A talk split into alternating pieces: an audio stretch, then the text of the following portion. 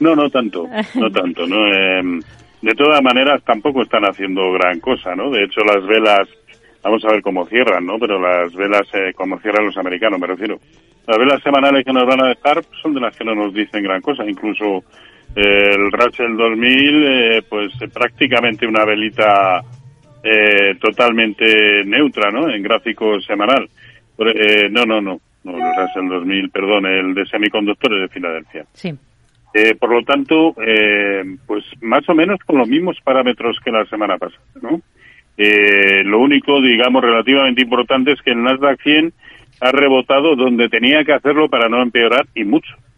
Eh, ¿Por qué? Pues porque era un soporte horizontal, la zona de 11.460, ahí ha rebotado hasta en tres ocasiones y además es el 0,382% de Fibonacci de lo que ha sido eh, la subida que para nada no tiene nada que ver con la que ha tenido el Dow Jones, ni siquiera el SP500 o, o su compatriota, el, el, el, el de semiconductores, ¿Y vosotros ¿no? qué sois? Pero en el fondo no ha pasado nada, es decir, los niveles que veníamos diciendo eh, la semana pasada siguen siendo los mismos válidos, ¿no?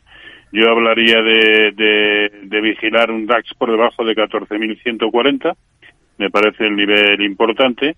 Un Eurostox eh, por debajo de 3.830 y, y un IBEX eh, quizá algo más próximo en la zona de 8.170, ¿no?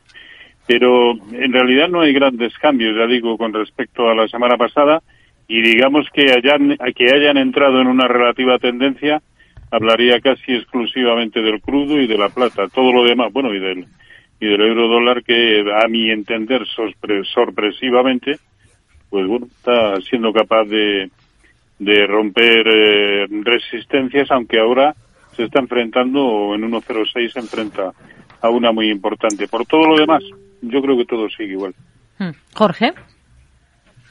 Lo veo igual que Roberto. En definitiva, vemos que todavía queda a lo mejor un poquito de margen a una subida adicional en el caso del IBEX 35, el SP500, el K40, eh, tres índices que quedaron un poquito cortos respecto a los objetivos, no en cuanto al tamaño del rebote.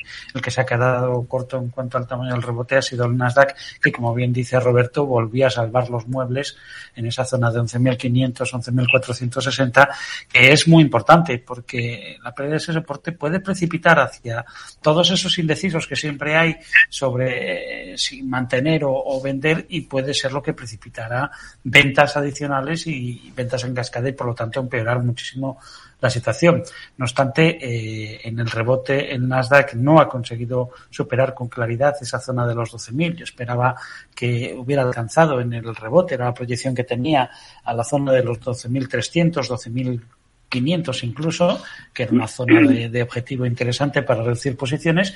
Y yo creo que las cosas están más bien para empezar a preocuparse de la costa de enero, porque a mí me da la impresión de que es más fácil que haya una curva antes de que pueda haber una progresión al alza. Y eso yo creo que después de la próxima semana, que es una semana muy interesante por ese eh, viernes eh, tercer viernes del mes de diciembre, último vencimiento de futuros y opciones en, en, todo el mundo, en americanos, europeos, vencimiento trimestral muy importante de final de año y que puede marcar el punto de inflexión. Podemos vivir una semana más o menos tranquila por el control de, de ese, de ese rollover, ¿no? de ese traslado de posiciones de diciembre al siguiente vencimiento y que eso puede impulsar un poquito al alza, mantenerlos un poco al alza los precios, pero yo creo que después del próximo viernes, cuidado porque podemos ir sin red y podemos eh, generar una señal que ya veremos si es para provocar una reacción a esta subida tan fuerte o para iniciar un nuevo tramo de descensos a la baja. Eso es lo que hay que ver.